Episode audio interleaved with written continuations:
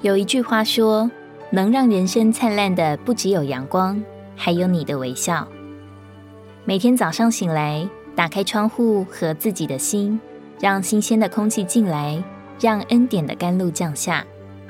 当我们遇见主的那一刻，我们就被喜乐和圣灵充满，心里流淌的是喜乐的河，脸上泛起的是暖暖的光。愿你每一天都面带笑容。不是出于假装，而是在脸上写满了主的荣耀。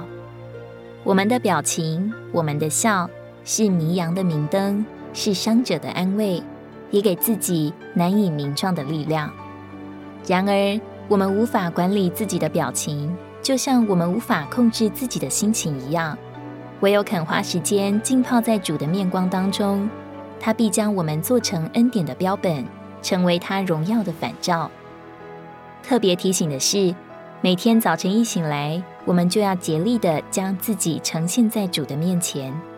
当主的喜悦成了我们心里的暖流，脸上的温热，这一天的生活就没有什么黑暗可以纠缠我们，而我们也要显为多人的福源了。